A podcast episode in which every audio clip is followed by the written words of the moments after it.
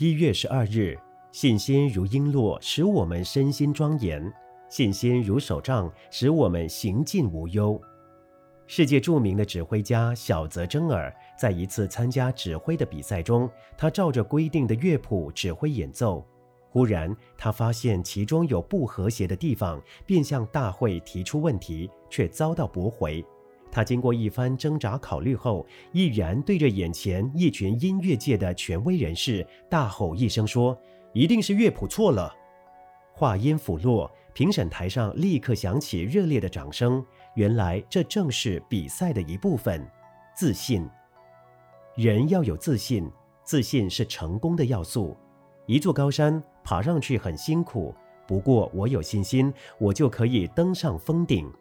海洋很大。不容易横渡，但是我有信心，我就可以通过大西洋。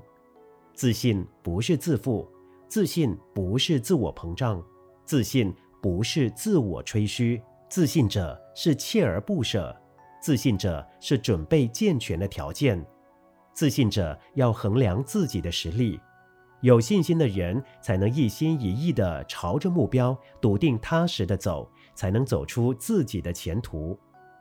人生不如意事十常八九，我们荣获有许多失败的记录，但是最后能击败我们的不是别人，正是自己。有信心，有力量，每一个人都能从失败中突破困境，获得最后的成功。文思修，人要有自信，自信是成功的要素。每日同一时段与您相约有声书香。